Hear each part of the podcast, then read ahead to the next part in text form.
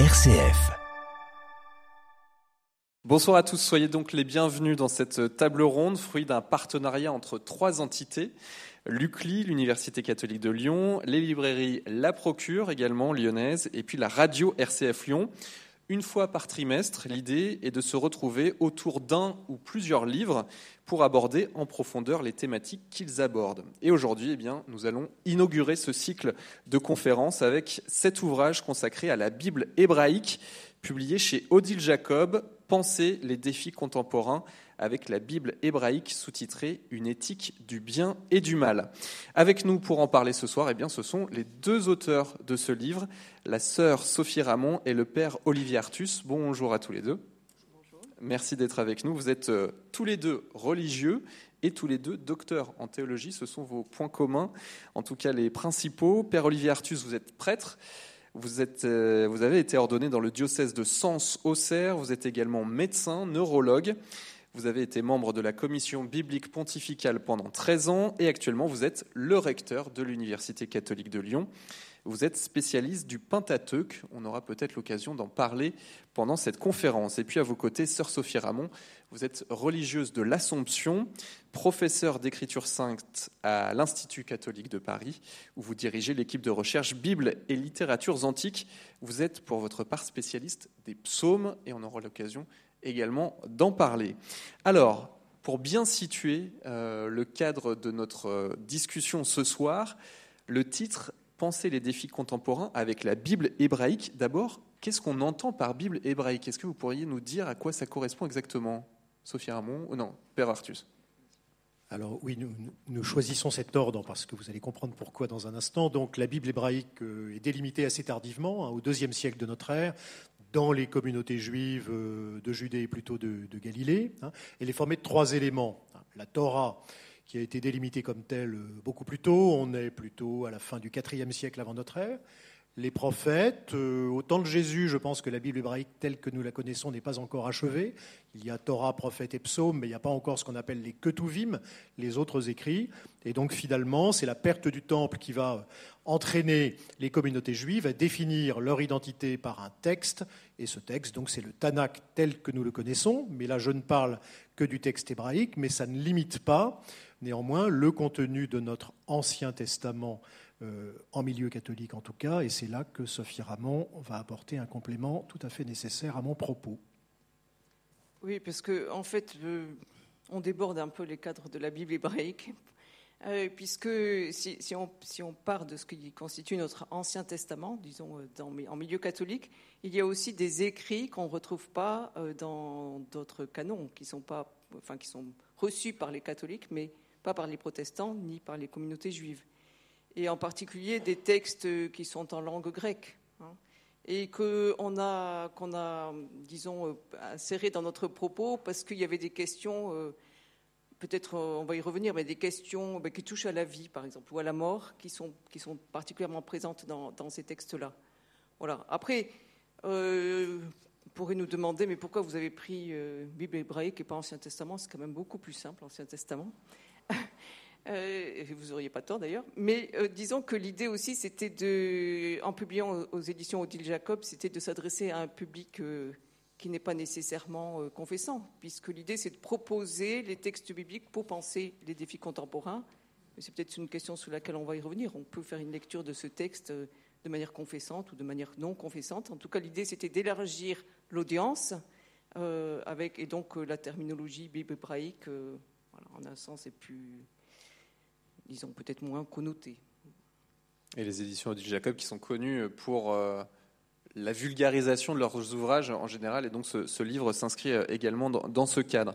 Alors justement, ce livre, parlons-en, avant d'entrer euh, dans le vif du sujet, peut-être comprendre un peu sous une forme de note d'intention, quelle a été votre volonté, d'où est née cette rencontre, puisque c'est un livre écrit à quatre mains, on va y revenir dans quelques instants, d'où est venue cette rencontre et cette envie d'écrire un livre là-dessus, d'aller convoquer la Bible pour comprendre la société aujourd'hui?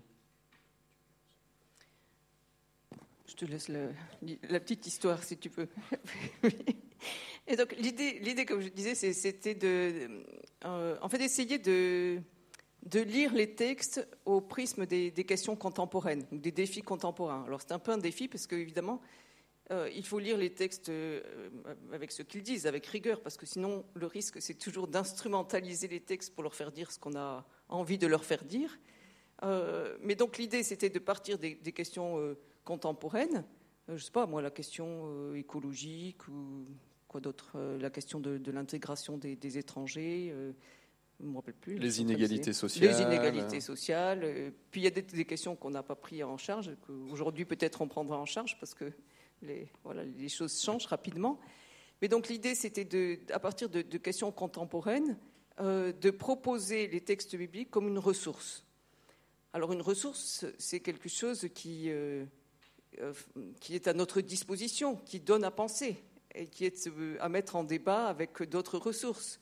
Donc c'est une ressource euh, parmi d'autres, on pourrait en dire, évidemment, mais c'est aussi une ressource qui est fondatrice pour notre culture occidentale et évidemment pour les communautés croyantes. Euh, euh, et, c'est une ressource à explorer. et les textes bibliques, je pense, ont des caractéristiques qui permettent cela.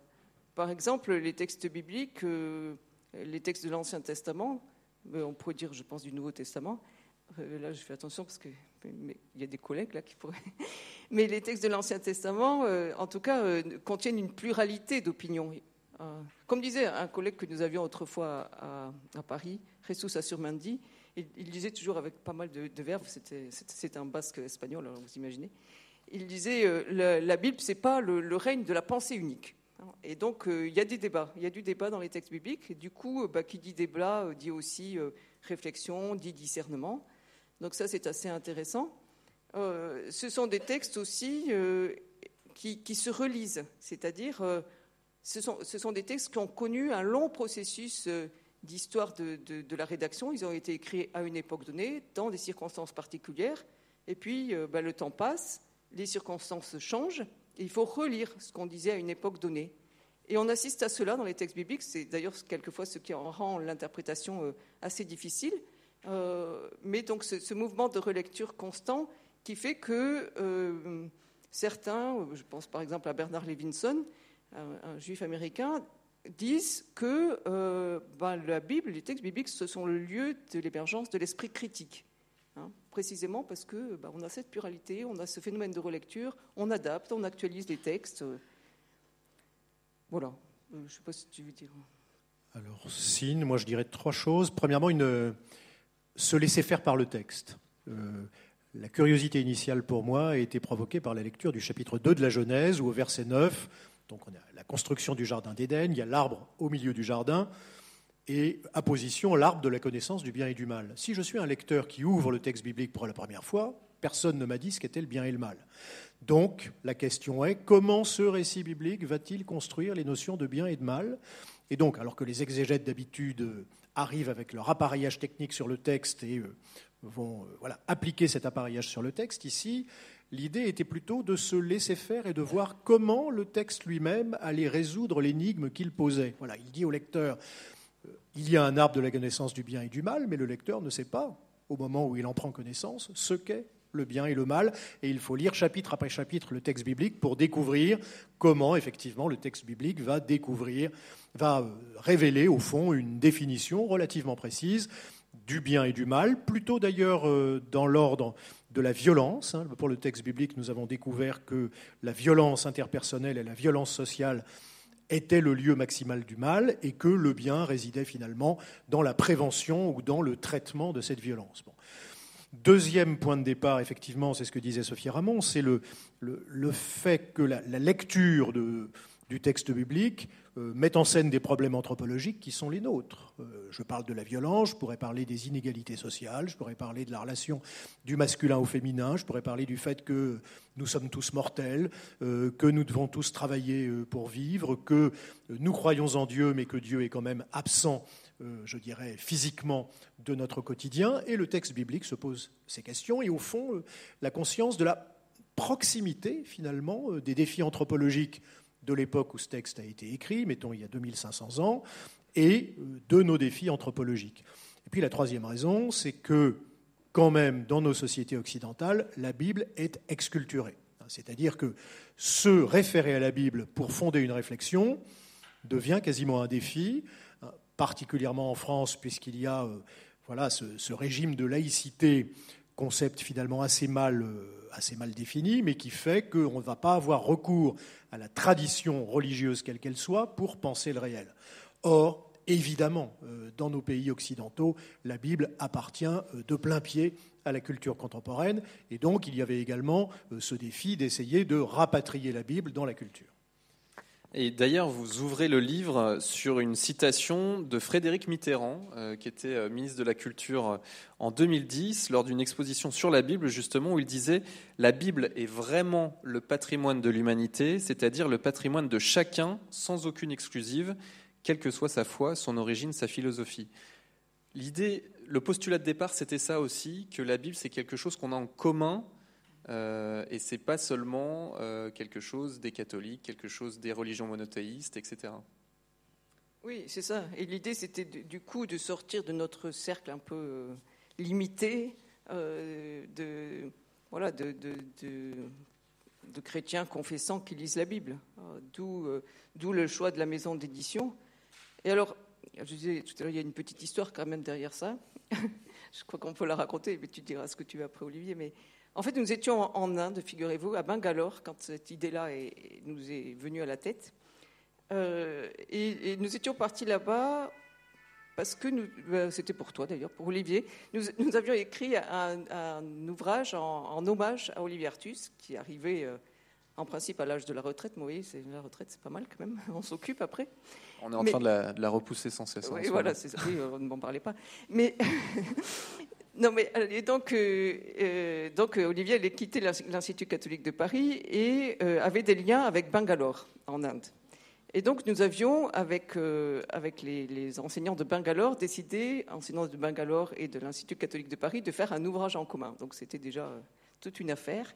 D'ailleurs, c'était sur la politique, c'était Bible et politique. Et donc, nous sommes partis là-bas pour, remettre le, livre à Olivier, puis aussi pour faire évidemment une sorte de colloque ou de, manifestation publique à laquelle les étudiants de Bangalore étaient, invités. Et pour moi, c'est quand même assez intéressant parce que oh, c'est évidemment l'Inde, c'est pour nous un autre, un autre monde. Hein.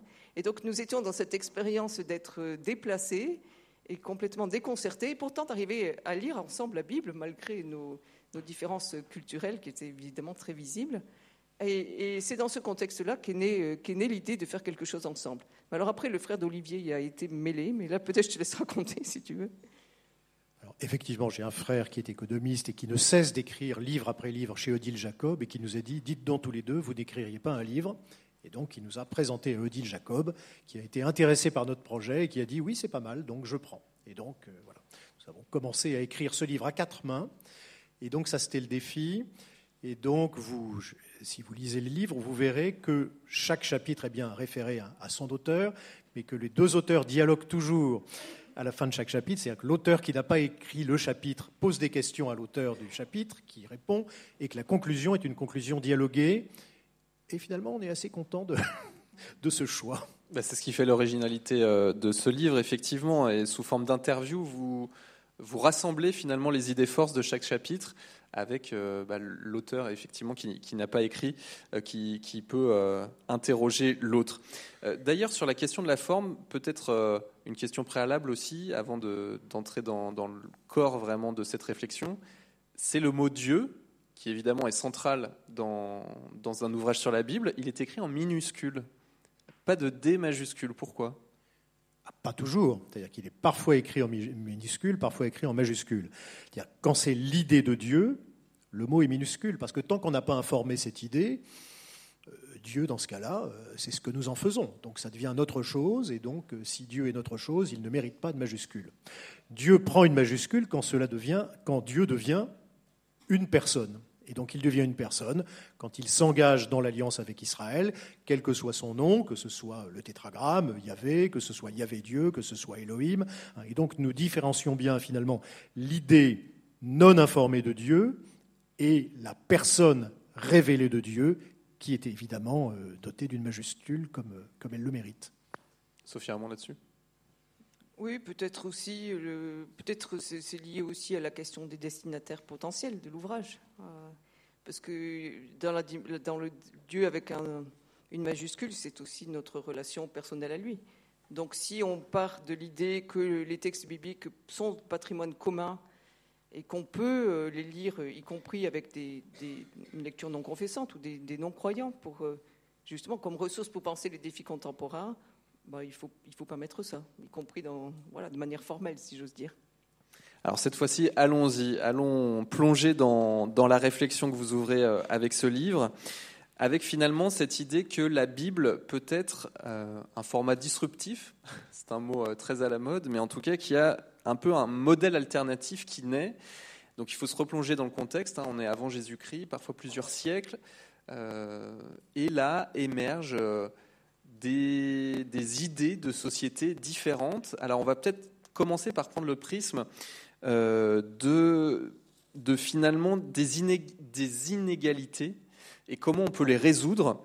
Euh, Sophie Ramon, je me tourne vers vous parce que vous montrez comment des prophètes comme Amos, comme Michée, euh, peuvent déjà mettre l'accent sur les inégalités, c'est-à-dire qu'ils vont les pointer, ce qui est déjà novateur, et qui vont montrer comment aussi la justice est dévoyée. Euh, à l'époque des Hébreux, en fait, on voit comment la Bible, eh bien, valorise des, personnages empreints de douceur, de sagesse, et ça, c'est nouveau à l'époque, et ça peut nous permettre d'éclairer la société aujourd'hui comme un peu des, sortes de références. Oui, alors il y a plusieurs choses dans, ce que vous suggérez. Euh, d'une part, oui, la, dénonciation, ça vous l'avez, dit, la dénonciation des injustices sociales, elle est très présente, je pense, dans tous les corpus euh, bibliques, en tout cas dans tous les corpus de l'Ancien Testament. Euh, elle est très présente, c'est vrai, dans le corpus prophétique, avec parfois des invectives prophétiques très, très, très fortes. C'est vrai du prophète Amos, c'est vrai de certains textes d'Isaïe, euh, mais c'est vrai aussi de cette catégorie un peu plus floue qu'on appelle les écrits. Euh, je pense par exemple au livre de Coëlette. Hein, là où règne là où devrait régner euh, la justice, règne l'injustice. Donc ça, au moins, c'est une affirmation, affirmation claire.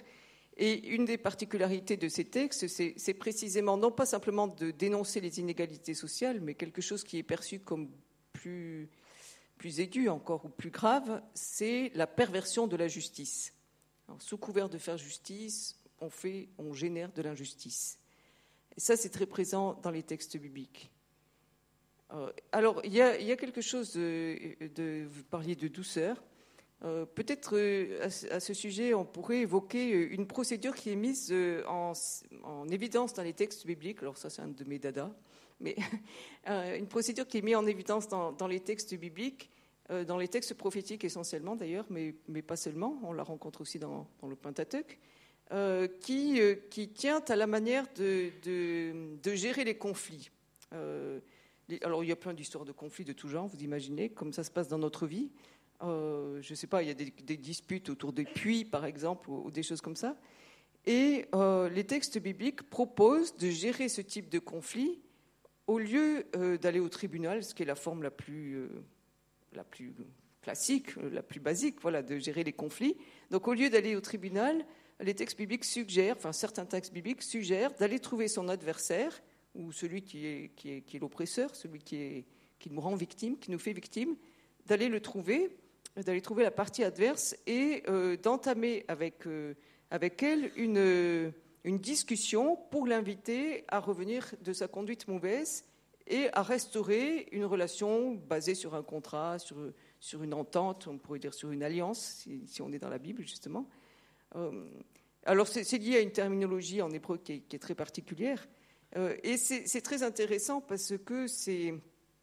C'est plus qu'un conflit, euh, c'est plus qu'une résolution de conflit à l'amiable. Il ne s'agit pas simplement d'éviter d'aller au tribunal et puis de payer trop cher, mais l'idée, c'est vraiment de, de, faire en sorte que la victime, non, l'oppresseur ne soit pas forcément euh, puni pour ce qu'il fait, si du moins il consent à revenir de, sa, conduite mauvaise. Et donc l'idée, c'est précisément de restaurer la justice euh, sans, faire de victime ni d'oppresseur, en sortant de cette logique euh, victime-oppresseur et oppresseur qu'il faudrait châtier voilà, par, par la sentence, la sentence d'un juge.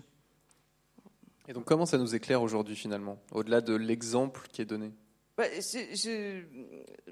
alors, c'est une procédure qui est très intéressante parce qu'on est quand même dans des, sociétés ou dans une société qui est très procédurière. Et là, on nous propose une voie alternative finalement et qui est très exigeante parce que euh, il, faut consentir en réalité à poursuivre l'histoire en sortant d'une logique euh, qui est celle euh, de se constituer ou victime ou, de, faire de l'autre un oppresseur.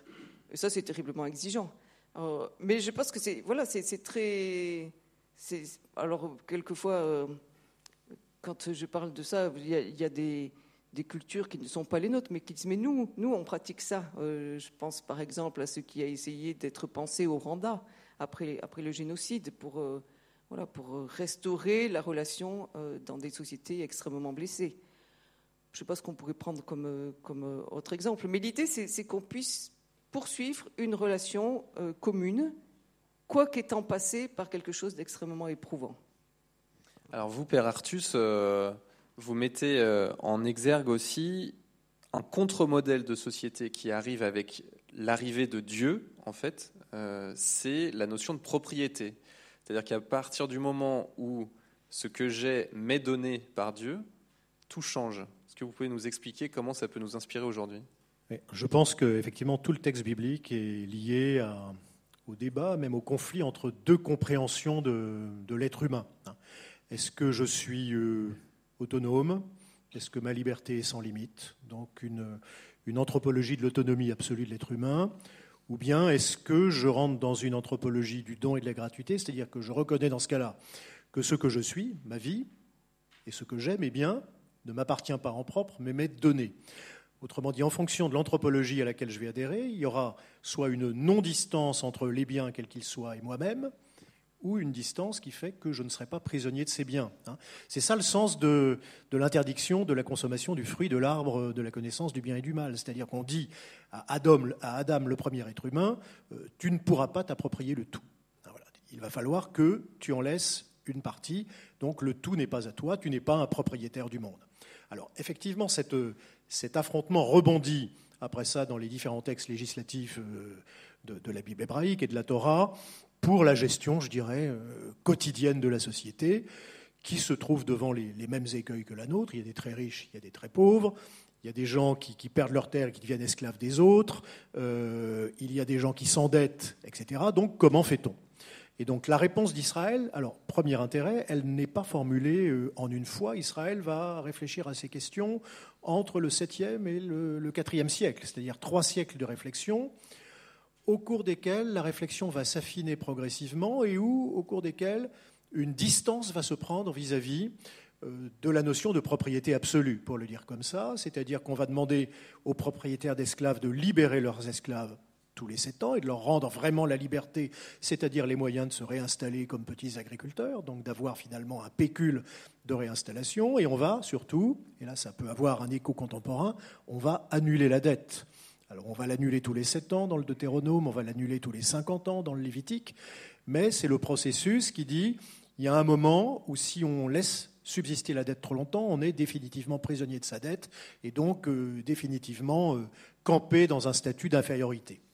Alors le problème, c'est que euh, dans cette société d'Israël, on s'aperçoit que le roi, qui normalement dans le Proche-Orient ancien devrait être le promoteur de la justice, ne l'est pas. Et donc, le personnage du roi va euh, disparaître du texte du Pentateuque, du texte de la Torah, au profit d'un autre personnage qui est le garant de la justice et qui est Dieu lui-même. Et donc, euh, on pourrait se dire, euh, il y a quand même un certain désespoir vis-à-vis des institutions humaines, et donc on se prévaut de l'autorité de Dieu pour dire, vous ne pouvez arriver au bonheur que si vous prenez en compte le statut du pauvre et sa condition quotidienne dans l'organisation sociale, et donc si vous, que vous soyez, vous prenez une distance nécessaire avec les biens euh, que vous possédez, alors ça va jusque jusqu'à Lévitique 25-23, qui est le comble, je dirais, de, ces affirmations, où c'est Dieu qui parle et qui dit C'est moi le propriétaire, vous n'êtes chez moi que des étrangers résidents. Autrement dit, euh, rien n'est à vous, vous n'êtes que des usufruitiers au mieux. C'est un peu brutal comme formulation, et en même temps, ça remet les choses à leur place, c'est-à-dire que les biens ne sauraient être absolutisés, et que, au fond, la Bible fait le même constat que nous, que l'absolutisation des biens conduit à la concurrence, à la jalousie, c'est-à-dire à la guerre, hein, au meurtre, et que donc la seule manière de maintenir la paix, c'est une juste prise de distance vis-à-vis euh, des possessions, quelles qu'elles soient. Et d'ailleurs, vous montrez aussi dans le livre qu'il y a l'émergence d'un modèle non violent déjà dans la Bible et qui, ça, est, presque révolutionnaire pour l'époque. Euh, c'est-à-dire que euh, l'exemple de la figure de Joseph, par exemple, dans la Genèse, dont vous parlez dans le livre, euh, est une figure de non-violence dans une époque où, euh, en gros, c'est la vendetta, euh, pour, pour résumer les choses. Alors, ce qui est intéressant déjà, c'est que le Dieu d'Israël est non-violent. C'est-à-dire que quand vous prenez tous les mythes de, création de l'univers dans le Proche-Orient ancien, c'est un combat entre divinités. Il y en a une qui meurt, il y en a une qui gagne. Et le monde est fait avec le corps de la divinité perdante. Par exemple, à Babylone, c'est le corps de Tiamat qui forme les cieux et la terre. Et donc, le Dieu d'Israël crée par sa parole. Et il crée l'homme à son image euh, en lui demandant de dominer la terre, mais avec l'interdiction de manger les animaux. Autrement dit, en Genèse 1, l'humain est créé végétalien, même pas végétarien, végétalien. Autrement dit, vous dominerez le monde à l'image de Dieu, qui lui-même a une domination de douceur, ce qui l'expression n'est pas de moi, elle est de Paul Beauchamp qui est un de nos prédécesseurs dans l'exégèse de l'Ancien Testament, mais donc autrement dit une domination de douceur, donc un vrai oxymore, un vrai paradoxe. Et de fait, des personnages bibliques vont reprendre à leur compte cette imitation de Dieu, pour le dire comme ça. Alors il y a un jeu de mots euh, étonnant dans la Genèse, en hébreu, alors je suis obligé d'en venir un peu à l'hébreu, mais donc dans le récit concernant la naissance d'Abel, on dit que Ève, va Tosef, Evel, elle ajouta Abel. Bon, Tosef. Puis on sait bien que le destin d'Abel, c'est d'être tué par son frère, Cain. Donc autrement dit, la, rivalité fraternelle entraîne la mort du, plus doux finalement. Mais euh, à la fin du livre de la Genèse arrive ce personnage de, Joseph, Yosef, Vatosef, Yosef.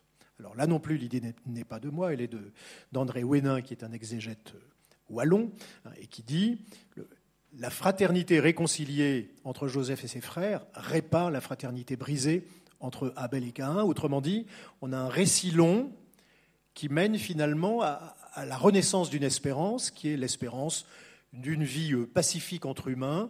Et euh, cette, douceur de la vie entre humains doit être effectivement une imitation de la douceur divine.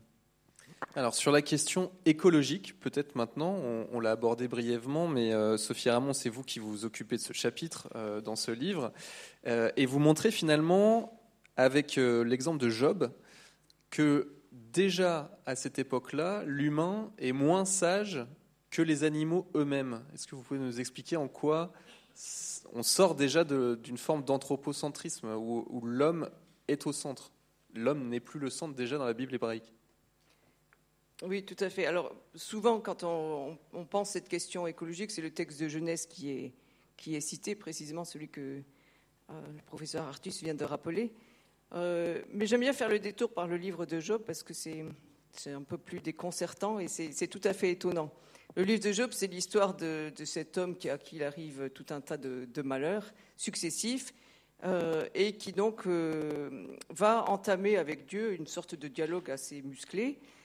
D'abord avec ses amis, parce que tous essaient de le convaincre dans le dialogue avec ses amis. Les amis essaient de le convaincre, excusez-moi, qu'il est il est coupable de quelque chose. Puisque, il est puni par Dieu. Euh, il est puni par Dieu, puisque donc il lui arrive tant de malheur, c'est qu'il a dû euh, faire quelques péchés quelque part. Euh, alors qu'il est très vertueux, hein, Job. Alors qu'il est très vertueux. Et lui, il, s'inscrit dans cette, finalement dans cette tradition de, pensée, et en même temps, il, expérimente que ça marche pas, puisque il se sait, il, se pense injustement châtié par Dieu. Donc ça, ne fonctionne pas. Et, il entre en controverse donc, euh, avec Dieu sur, euh, sur cette question, euh, de, la, finalement, qui est la question de, la souffrance de l'innocent. et Dieu lui, lui répond, sorte de hors-sujet, en lui faisant faire une, une, grande contemplation de la création. Alors c'est magnifique, d'ailleurs, cette, cette, réponse de Dieu à Job, c'est un texte qui est extrêmement poétique avec beaucoup d'images. Et, Dieu dit dit à Job, mais est-ce que tu étais là quand j'ai créé ceci? Est-ce que tu étais là quand j'ai euh, tiré le ciel et que j'ai mis les astres? Est-ce que tu étais là? Et donc il, il, le fait rentrer dans cette contemplation où il parle des astres, il parle de la terre, il parle de la mer, il parle d'un tas d'animaux qui donc peuplent la, terre, et des animaux y compris complètement inutiles pour les, pour les humains, voire dangereux pour les humains, voire que les humains ne maîtrisent pas. Et au bout du compte, il lui parle jamais de, des humains. Donc la réponse de Dieu est complètement euh, oublieuse des humains et elle fait comprendre à Job que euh, l'humain n'est peut-être pas le centre de l'univers. En tout cas, ce n'est pas le, la, seule, la, seule, préoccupation de Dieu. Donc, il y a cet aspect-là qui, au fond, est une invitation à contempler le créé, euh, non pas à partir de, l'humain, mais à partir de, toute la vie et de tout ce qui peuple, tout ce qui est créé par Dieu et qui fait la beauté et la diversité de l'univers. Et puis il y a un autre texte dans le livre de Job, donc ça c'est le chapitre 28 que souvent on appelle le, poème de la sagesse, une sorte de texte un peu off là qui apparaît tout à coup dans, le livre de Job. On ne sait pas qui le prononce en fait, parce que souvent euh, c'est Job qui parle, ou c'est des amis qui parlent, ou c'est Dieu qui parle, et puis là on ne sait pas qui parle. Et dans ce texte-là, euh, il, est, question de ce que les humains savent faire donc de, leur connaissance, de leur euh, savoir technique. Alors évidemment, on n'est pas, on n'est pas euh, connaissance technique actuelle, on ne savait pas faire les mêmes choses, mais il y a une chose qu'on savait faire et qui est bien présentée dans le texte, c'est extraire les minéraux. Et le texte avertit que dans l'extraction des minéraux, quand elle devient abusive, quand elle est, trop, importante, quand elle est au seul profit de l'humain, ben, le risque c'est que la terre soit ravagée et la terre, dans le texte, est qualifiée de pourvoyeuse de pain. La terre, la, terre c'est celle qui donne le pain, c'est celle qui nourrit. Et donc, si on la détruit parce qu'on extrait de manière abusive des, minéraux, on, détruit ce qui, au fond, euh, nous nourrit, qui, est notre, notre mère nourricière, si, si, on peut dire les choses comme ça. Donc là, on a déjà euh, tout l'aspect écologique euh, défendu aujourd'hui, quoi. C'est ce que vous nous montrez. C'est ça. Alors évidemment, les défis sont pas sont pas à la même échelle et parce qu'on n'a pas les mêmes pouvoirs de destruction ni les mêmes euh, ni les mêmes capacités techniques. Donc il faut replacer les, choses à, à, leur échelle. Mais mais c'est assez étonnant de voir que, euh, que, l'extraction des minéraux était déjà, euh, disons, pensée comme une comme potentiellement dangereuse dès qu'elle était faite au seul profit des, humains et, et pouvait être faite de manière complètement désordonnée. Donc c'est assez extraordinaire en fait. Et ça rejoint aussi cette idée que finalement la terre est aussi don de Dieu et que l'homme n'a pas à se l'accaparer. On a déjà cette idée-là aussi. Alors effectivement, le, texte biblique commence comme cela, hein, c'est-à-dire que le, monde est reçu, hein, il n'est pas autoproduit, et donc au fond, il est donné en responsabilité aux humains, à charge pour eux euh, de le garder, comme le Jardin d'Éden, de le travailler et de le transmettre. Et donc, euh, effectivement, le, je dirais que le rapport au monde, si jamais euh, il devenait un rapport de propriété absolue, a comme corollaire aussi l'idolâtrie de l'être humain par lui-même, c'est-à-dire que dans ce cas-là, il n'y a plus d'altérité, et donc il y a une illusion de toute puissance qui est la cause de comportements qu'on pourrait appeler déviants en écologie, mais également dans les relations interhumaines. On en reparlera peut-être quand on parlera des, relations interhumaines de nos jours.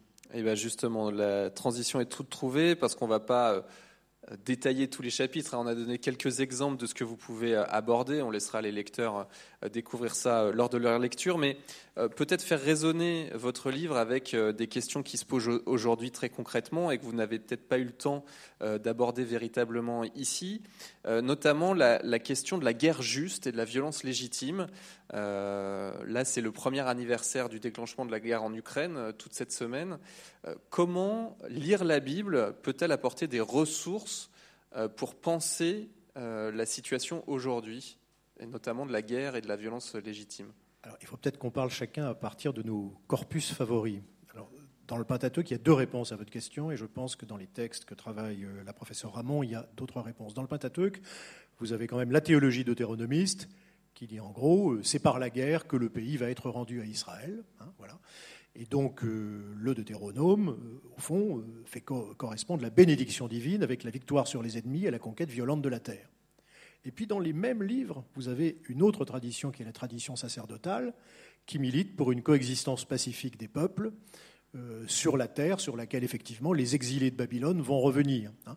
Vous trouvez ça dans le livre de la Genèse, où le personnage d'Abraham va acheter un terrain à des voisins hittites avec lesquels il vit en paix.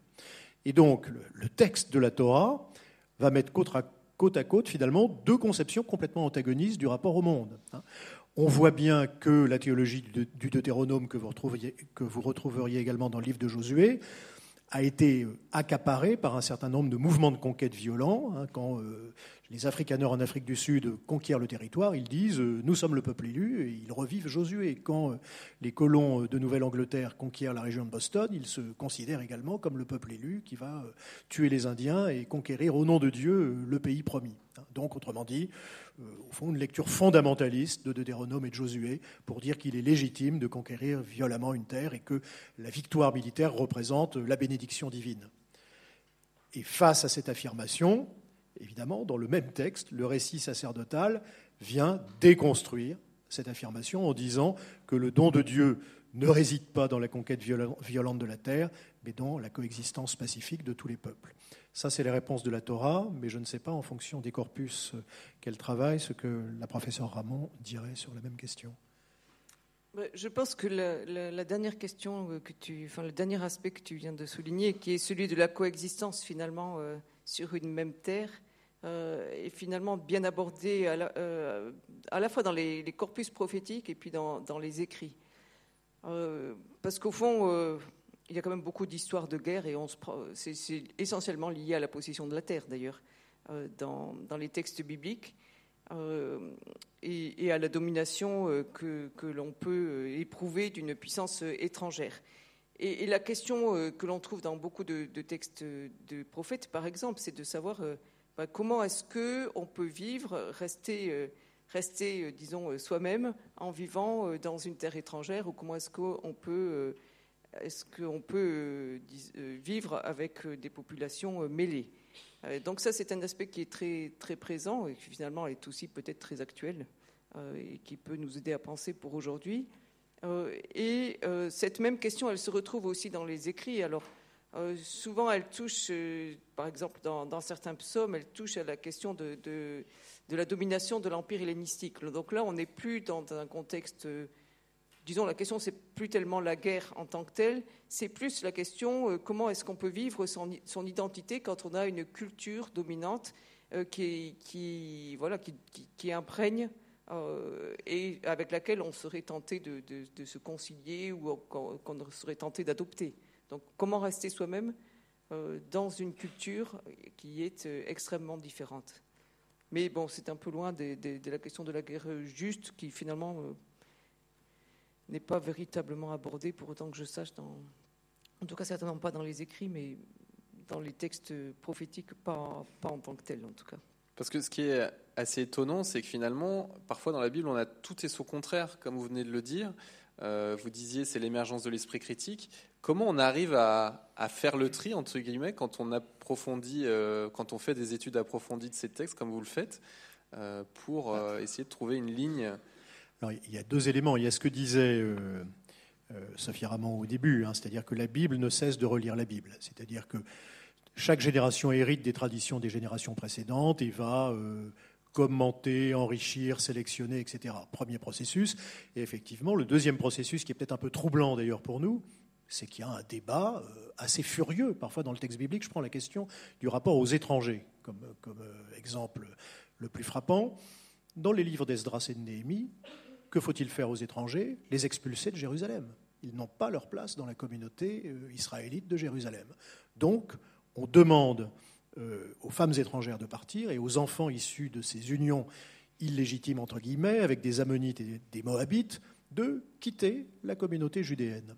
Vous allez maintenant lire, le livre de Ruth, qui vous raconte comment une étrangère moabite s'intègre parfaitement dans la communauté judéenne de Bethléem et vaut mieux que cette israélite. Donc, autrement dit, dans c'est écrit à la même époque, hein, enfin peut-être Esdras Néhémie un peu plus tardivement, euh, 4e, 3e siècle, route euh, début du 4e. Et vous avez de manière quasi simultanée des expressions totalement antagonistes sur le rapport à l'étranger. Ça nous rappelle notre propre société, me semble-t-il. Hein. Et donc là, en fait, qu'est-ce qui change d'un texte à l'autre? C'est que dans Esdras et dans Néhémie, ce sont des considérations de, de pureté qui l'emportent, et c'est pour des raisons de pur, impur que l'on va expulser les étrangers, alors que ces considérations sont totalement absentes du livre de route. Alors, vous disiez tout à l'heure, euh, Jean-Baptiste, on a besoin finalement de quelqu'un qui nous aide à interpréter. Il me semble que c'est là qu'on a besoin d'un Nouveau Testament. Hein, parce que là, on voit bien en lisant euh, les évangiles, l'évangile de, Marc, dont on vient de, lire les premiers chapitres euh, en ce début de temps ordinaire, on voit bien que la différence pure impure explose dans l'évangile de Marc et qu'elle n'est plus un prisme pertinent, pertinent de lecture de la réalité. Mais lorsque vous êtes dans l'évangile, vous êtes toujours dans ce travail de réinterprétation d'un donné précédent. Hein. mais évidemment, la figure de Jésus donne une autorité particulière à la lecture qu'il fait euh, des écritures qu'il précède, et donc euh, il fait effectivement un choix entre les différents possibles qui existent dans la Bible hébraïque. Sophie Ramon, sur cette euh, circularité de la Bible, en quelque sorte? Oui, j'étais en train de, penser, je ne vais, pas répondre directement à votre question, en tout cas pas dans un premier temps, parce que tout à l'heure vous parliez des figures de, douceur, et en, écoutant Olivier Artus sur le livre de Ruth, euh, finalement, la, qualification qui fait que Ruth, qui est moabite, puisse être intégrée à la communauté d'Israël, c'est sa recette, donc sa, bonté. Euh, la, bonté euh, envers sa belle-mère, la bonté, je ne sais pas si c'est la meilleure traduction d'ailleurs, bonté, mais la miséricorde, c'est ça, envers sa, belle-mère et puis envers le clan de, de, son mari, donc le, le, le, pays de son mari. Et c'est cette fidélité, cette bonté de Ruth qui fait que donc elle, est, elle peut être intégrée à la communauté d'Israël. Euh, et donc c'est une figure de douceur euh, en quelque sorte euh, aussi. Et du coup, j'ai perdu ce. Sur le, fait que la Bible réinterprète la Bible à chaque fois, comment on fait le tri finalement quand on est dans votre position de penseur, de théologien?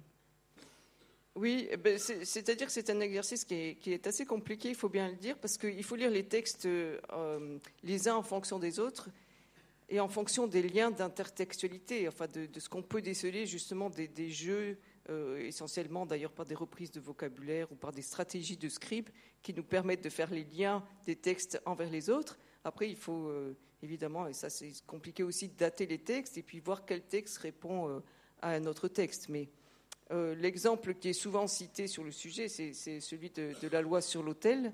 J'espère que je ne vais pas dire de bêtises, tu vas venir mon secours, mais dans le livre de, l'Exode, euh, il est écrit Partout où tu iras, tu pourras ériger euh, un. Euh, je ne sais plus le chapitre du livre de l'Exode. Exode 20, 22, 26. Et puis vous allez dans le livre du, Deutéronome, au chapitre 12, cette fois-ci, si je ne me trompe pas, et vous avez un texte qui dit au contraire c'est là où tu iras que tu érigeras un hôtel. Et donc on voit bien que Exode permet une pluralité de de sanctuaire ou de lieu de culte en tout cas. Et puis le livre du Deutéronome, c'est un endroit précis, un endroit précis. Il y a une sorte de, centralisation. Euh, et donc euh, les, scribes du, Deutéronome ont utilisé une particularité de, quelque chose d'assez singulier dans, la syntaxe en hébreu du texte de, de l'Exode. Si on traduisait euh, en français, ça donnerait quelque chose du genre dans tout le lieu que je t'indiquerai du coup, on ne sait pas très bien quoi faire de, l'expression. Euh, et ils ont utilisé cette syntaxe un peu curieuse pour, euh, pour euh, dire autre chose que ce que dit le texte de l'Exode, pourtant auquel, auquel pourtant il se réfère.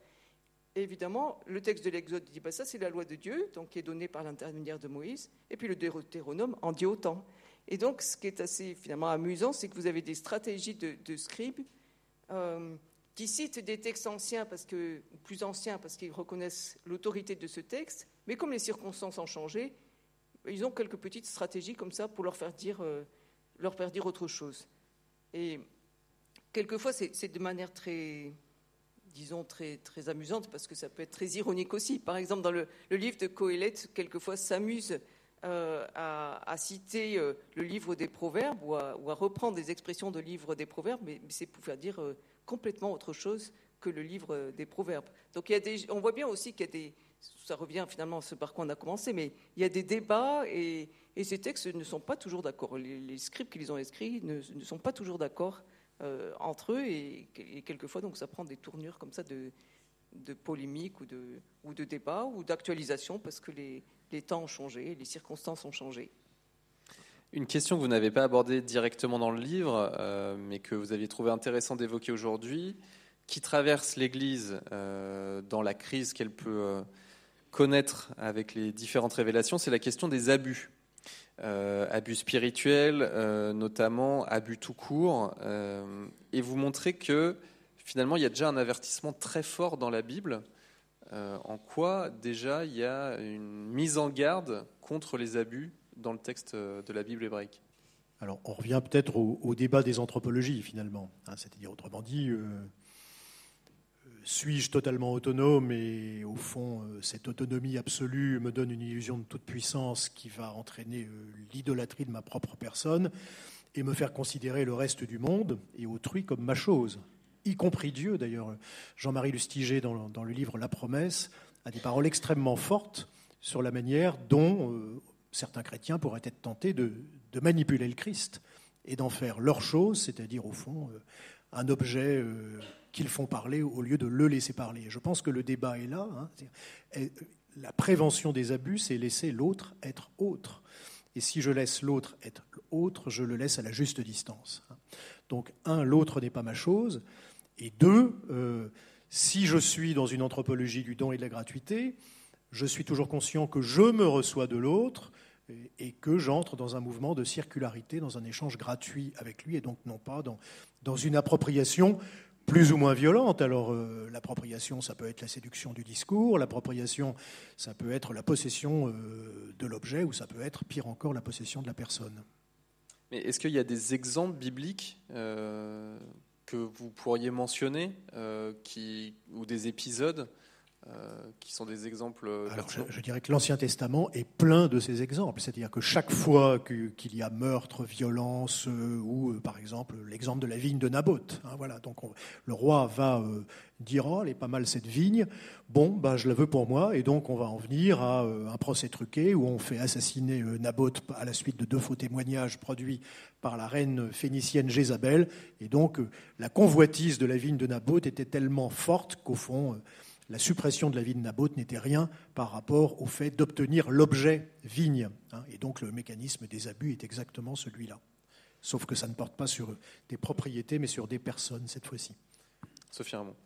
Oui, peut-être euh, euh, je peux vous faire part d'une expérience que, j'ai faite, parce que c'est vrai que je pense que si on écrivait le livre aujourd'hui, euh, ce serait difficile de, de passer la question. Mais euh, je ne sais plus quelle année, euh, il m'avait été demandé d'intervenir à, la conférence des évêques de France, enfin une assemblée d'évêques, sur cette question des abus. Et alors, il m'avait été suggéré de, préparer la rencontre, il faut je faire évidemment quelque chose de biblique, euh, de préparer la rencontre avec des victimes d'abus sexuels au sein de, l'Église.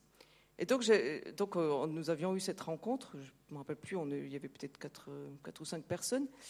Et, nous nous étions réunis et en réfléchissant euh, quel texte biblique prendre, j'avais imaginé de prendre un, récit.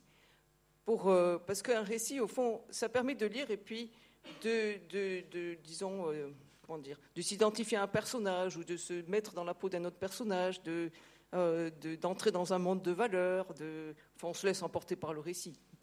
Et j'avais proposé de partir d'un récit qui est assez connu, en tout cas au moins partiellement, qui est le récit qui concerne le roi David. Et donc on a fait cette euh, expérience ensemble d'ouvrir le, texte biblique et de lire le, cycle de, David et, de trouver euh, des mots pour dire ce que les victimes ressentaient euh, ou auraient envie de dire de leur expérience. Et ça, je vous assure que c'est une expérience qui est extraordinaire. Et si, jamais vous avez envie de lire le, texte biblique, sous cet aspect-là, prenez le cycle de David. En fait, il y a tout. Il y a tout dans ce texte-là. Euh, évidemment, l'épisode qui est peut-être le plus connu, euh, c'est l'épisode de, David qui, voyant Bethsabée, euh, qui voyant Bethsabée euh, est, pris d'envie d'avoir des relations avec elle, ce qui va se passer, et puis vous connaissez l'histoire, l'engrenage dans lequel il est embarqué, une fois qu'on découvre, qu'elle découvre qu'elle est enceinte, et que bah, il ne veut pas laisser apparaître la chose, parce que quand même, c'est pas très correct que le roi euh, en plus s'amuse alors que tous les autres sont à la guerre, euh, ce qui est déjà un mauvais point de départ, et que donc il se, soit mis dans cette situation. Et vous connaissez l'histoire, comment il envoie à son chef des armées euh, la consigne de faire tuer. Non, d'abord il fait revenir le, mari de. de Uri le, mais j'oublie toujours le nom de la femme, ce qui est terrifiant. Bethsabée, quand même. Mesdames, il faut venir à mon secours, là. il a un peu de soutien féminin. Et donc, euh, et donc il, euh, et, il le fait revenir en espérant que le mari aille vers sa femme, ce qui ne se passe pas, parce que l'étranger, Ouri, le Hittite, est finalement plus droit que le roi d'Israël. donc, conclusion, il va ensuite le renvoyer à la guerre, et puis il l'envoie, il l'envoie, lui, Ouri, avec en main un messager à l'adresse de, son chef des armées pour qu'il se fasse tuer euh, par, euh, par les admets inversés. C'est ce qui arrive. Et bon, l'histoire après continue, je vous passe, je vous passe les détails, mais euh, il y a ensuite tous les démêlés de la succession de David, et en particulier la faiblesse que David a envers ses fils. Alors ça, c'est une catastrophe. et parmi toutes les choses diverses et variées qui se passent, parce qu'on voit d'abus en abus finalement dans, cette histoire, abus de pouvoir, abus sexuels, euh, et il y a une chose terrifiante qui se passe à un moment donné, c'est que euh, un des fils euh, viole sa sœur. Et, on assiste dans le récit à, une espèce de poids de silence qui va, qui va disons, atteindre tous les, tous les protagonistes de l'histoire, à commencer par Tamar, la femme qui, qui, s'en va en silence et, avec un cri étouffé que personne ne devait entendre, et elle est enfermée chez elle pour que personne ne, ne sache l'histoire. Et euh, David se tait parce qu'il aime son fils et donc il ne veut pas euh, qu'il y ait des représailles sur son fils. Et c'est ce poids du silence que les victimes ont, vécu aussi dans l'Église, finalement, il, euh, il, va entraîner par la suite toute, une cascade de, fléaux dans la maison de David. Et, et c'est très intéressant de voir cette logique des abus qui, qui qui donc euh, suscite le silence, qui suscite euh, une sorte d'enfermement, et, finalement on va de mal en pis, mais ça, j'ai pas besoin de vous raconter l'histoire. Il y a cette chose qui sort dans les journaux pour que pour qu'on en soit bien, bien au courant. Mais on le voit déjà dans le texte biblique, dans le récit biblique. Et on parlait des personnages de douceur. Euh, il y a aussi cette idée de, entre guillemets, se méfier des stars dans la Bible. Alors tout à fait. Ces histoires d'abus actuels ont donné, à mon avis, une actualité nouvelle au chapitre 18 du Deutéronome qui nous parle des faux prophètes. Moi, je dois dire que quand je lisais ce chapitre, je me disais comment se fait-il que ce texte passe dix versets à nous dire ce qu'est un faux prophète, comment on reconnaît un faux prophète? Et en fait, si on regarde bien l'histoire des 40 dernières années de l'Église, hein, il y a quand même eu un certain nombre de, prophètes autoproclamés. Hein, voilà. Donc de prophètes autoproclamés qui finalement étaient des faux prophètes. Hein. Et donc, euh, oui, il y a quand même pas mal d'affirmations dans le texte biblique que c'est dans la discrétion et dans le silence que Dieu se révèle, hein, pas dans, euh, la starisation, dans le bruit. Euh, et, donc sans doute cette discrétion de Dieu euh, vaut également pour ceux qui se réclament de lui. Hein. Oui, puis on pourrait aussi peut-être lire les textes, les récits de vocation, cet aspect-là. Parce que quand on lit les récits des gens qui sont appelés, que ce soit dans le Pentateuque ou ou les textes prophétiques, ils ont toujours une bonne raison pour pas y aller. Hein. Oui, je ne sais pas parler, tu n'as qu'à prendre ton frère avec toi. Et, en fait, ils mettent toujours en avant euh, quelque chose qui est de l'ordre d'une limite. Euh, mais je suppose qu'on pourrait dire la même chose dans, disons, dans les évangiles, dans le choix des disciples par Jésus. Et donc, il y a, oui, il y a peut-être une mise en garde là qui est assez euh, intéressante parce que les personnes, disons, se laisser séduire euh, il y a peut-être quelque chose qui n'est pas, qui n'est pas de Dieu, si on peut dire les choses de manière un peu lapidaire, quand on est dans la séduction. Tout autre sujet, mais d'actualité aujourd'hui et qui traverse la société française notamment, c'est la question de la fin de vie. Est-ce que euh, on peut convoquer la Bible pour penser la fin de vie, la Bible hébraïque pour penser la fin de vie aujourd'hui? Alors, vous savez sans doute que effectivement le, la mort est vraiment la mort dans la Bible hébraïque jusqu'à assez tard. Hein, finalement, que l'idée de résurrection euh, n'arrive vraiment qu'avec la crise macabéenne, c'est-à-dire on est au milieu du deuxième siècle avant notre ère. Donc autrement dit, euh, quand le psalmiste écrit le nombre de nos années 70-80 pour les plus vigoureux, ben voilà, donc euh, effectivement, ceux qui sont en meilleure santé, qui sont bénis de Dieu, vivent 70 ans et au mieux 80. Et donc la Bible n'occulte pas euh, cette confrontation avec une issue qui est la mort, et qui n'est pas un drame si elle arrive au bon moment, c'est-à-dire pas trop tôt. Hein, au fond, le, l'obsession de la, Bible, c'est ne pas mourir trop jeune ni sans descendance. Voilà, le double signe de la bénédiction divine, c'est une vie qui a une durée convenable et surtout une descendance qui euh, poursuit finalement euh, l'existence du défunt. Et donc on parle de la mort, je dirais, euh, à découvert dans le texte biblique. Et donc la question vient pour des raisons de théologie de la rétribution, c'est-à-dire comment se fait-il que les militaires juifs qui ont combattu contre les Grecs au milieu du deuxième siècle et qui sont morts le soient alors qu'ils ont fait le bon choix, c'est-à-dire celui de la résistance. Et donc on voit que pour euh, manifester le don de Dieu, on va penser leur survie éternelle dans une résurrection personnelle de la chair. Et évidemment, ce, thème théologique du judaïsme un peu plus tardif va être repris dans le Nouveau Testament et être développé euh, euh, dans la foi chrétienne. Hein. Mais donc effectivement, la mort a vraiment sa place, je dirais, dans le texte biblique, et c'est très contemporain, euh, ce silence sur la mort, euh, cette peur de la mort. Moi, euh, lorsque la crise du Covid est arrivée, il se trouve que nous sommes très liés ici à, Lyon à un hôpital, qui est l'hôpital Saint-Joseph-Saint-Luc, et donc, nous avons pas mal parlé avec des médecins de, de cet hôpital, et donc ces médecins, croyant ou non, nous disaient, ce qui était terrible, c'est que les patients avaient divinisé l'hôpital, c'est-à-dire qu'ils ne pensaient pas que l'hôpital pouvait échouer à les sauver, et qu'ils n'avaient pas intégré alors qu'ils avaient le Covid, la possibilité que c'était pour eux la fin de la vie. Donc une espèce de, de surprise que la mort puisse faire irruption dans le réel. Sophie Ramon. Oui, euh, alors euh, euh, Olivertus disait que ça arrive finalement euh, très tardivement, l'idée d'une qu'il y ait quelque chose après, après la mort. Et dans une théologie de, de, la rétribution, comme tu disais, donc ça c'est le livre de Daniel ou le livre des Maccabées. Euh, mais il y a un texte aussi qui est peut-être est, pas très connu parce qu'il fait partie, euh, comme on disait tout à l'heure, des, livres qu'on appelle les deux canoniques. C'est-à-dire, euh, ici, c'est un livre qui est en langue grecque, qui est assez tardif, disons, aux abords de l'ère chrétienne, on va dire 30 avant, Jésus-Christ. La, datation est assez discutée, en fait, mais je ne vais pas rentrer ici dans les détails. Et dans ce texte de, la sagesse de Salomon, la, question est prise de, front, la question de la mort. Et c'est assez intéressant parce que ce texte met en scène des impies euh, qui euh, finalement s'effraient du sens euh, de la vie. Parce que si vous ne croyez pas qu'il y a quelque chose après la mort, eh bien, disent les impies, la vie, elle est éphémère, elle est fragile, elle passe comme un souffle. Demain, on ne sera plus rien. Et donc, ça a quelque chose finalement d'assez abyssal. Et pour fuir, cette, pour se divertir, disons, si on prenait une expression qui vient de Pascal, mais pour se divertir de cette pensée de la mort, ils entrent dans une sorte de, spirale qui consiste d'abord, ben, tant qu'on est vivant, profitons de ce qui nous est donné, et puis euh, ben, on va aussi opprimer euh, les catégories vulnérables, donc la veuve ou l'orphelin, euh, parce que voilà. et puis on va aussi mettre à mort le, juste qui croit que Dieu va l'accueillir auprès de lui après la mort.